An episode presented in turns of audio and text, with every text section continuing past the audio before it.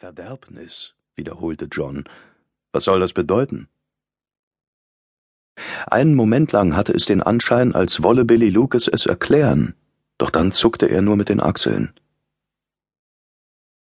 Bist du bereit, mit mir zu reden? fragte John. Haben Sie mir etwas mitgebracht? Du meinst ein Geschenk? Nein, nichts.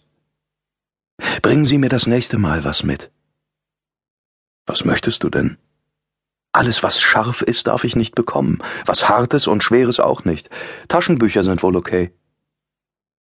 Der Junge war ein ausgezeichneter Schüler gewesen. Zwei Klassen hatte er übersprungen.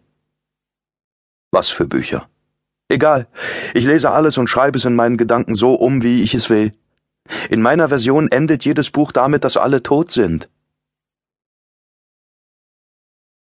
Der stürmische Himmel, der bisher still gewesen war, fand nun seine Stimme. Billy blickte zur Decke und lächelte, als hätte der Donner direkt zu ihm gesprochen. Mit in den Nacken gelegtem Kopf schloss er die Augen und blieb auch so stehen, als das Grollen längst verstummt war. Hast du die Morde geplant, oder war es ein Impuls? Der Junge wiegte den Kopf hin und her wie ein blinder, von seinen Tönen berauschter Musiker. Ach, Johnny, ich hab schon seit langer, langer Zeit geplant, sie alle zu töten. Seit wann genau? Länger als Sie's glauben würden, Johnny. Seit sehr langer Zeit. Wen hast du zuerst getötet? Wieso ist das so wichtig, wenn sie doch jetzt alle tot sind? Für mich ist es wichtig, sagte John Carvino. Pulsierende Blitze erhellten die Fenster, an den Scheiben rannen dicke Regentropfen herab und hinterließen ein Geflecht aus Adern, die bei jedem Lichtschein zuckten. Zuerst habe ich meine Mutter getötet. Sie saß in ihrem Rollstuhl in der Küche und wollte gerade eine Packung Milch aus dem Kühlschrank holen. Die hat sie fallen lassen, als das Messer in sie hineingeglitten ist. Billy hörte auf, den Kopf zu wiegen, hatte ihn jedoch noch immer in den Nacken gelegt und die Augen geschlossen. Sein Mund stand offen. Er hob die Hände an die Brust und ließ sie langsam an seinem Oberkörper herabgleiten. Eine stille Ekstase schien ihn erfasst zu haben. Als seine Hände die Lenden erreicht hatten, verweilten sie einen Moment darauf, dann bewegten sie sich wieder nach oben, wobei sie den Saum des Sweatshirts mitnahmen. Dad saß im Arbeitszimmer an seinem Schreibtisch. Ihm habe ich von hinten auf den Kopf gehämmert, zweimal, und dann habe ich den Hammer umgedreht. Die Klauen sind in den Schädel gefahren und haben sich so stark verhakt, dass ich sie nicht wieder herausziehen konnte. Nun schob Billy das Sweatshirt über seinen Kopf. Dann streifte er es von den Armen und ließ es auf den Boden fallen. Seine Augen blieben geschlossen, der Kopf lag immer noch im Nacken.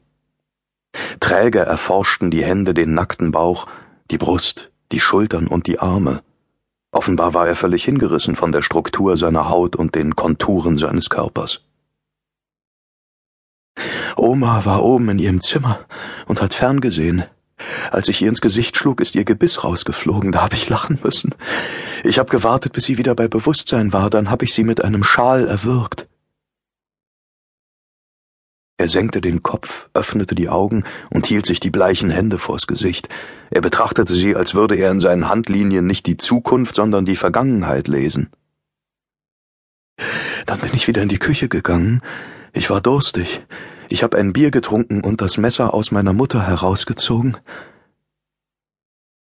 John Carvino setzte sich auf die Armlehne seines Sessels. Er wusste alles, was der Junge ihm erzählte, bis auf die Reihenfolge der Morde, die Billy bei seiner Vernehmung verschwiegen hatte. Der Gerichtsmediziner hatte aufgrund der Indizien bestimmte Vermutungen angestellt, doch John musste genau wissen, wie alles geschehen war.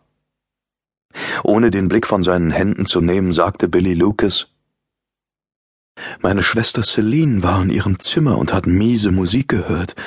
Die habe ich flachgelegt, bevor ich sie getötet habe. Wissen Sie, dass ich sie flachgelegt habe? Ja.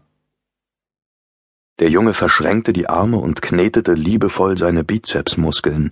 Nun sah er John wieder in die Augen. Dann habe ich exakt neunmal zugestochen, obwohl sie wahrscheinlich schon nach dem vierten Stich erledigt war. Ich wollte einfach nicht so rasch aufhören.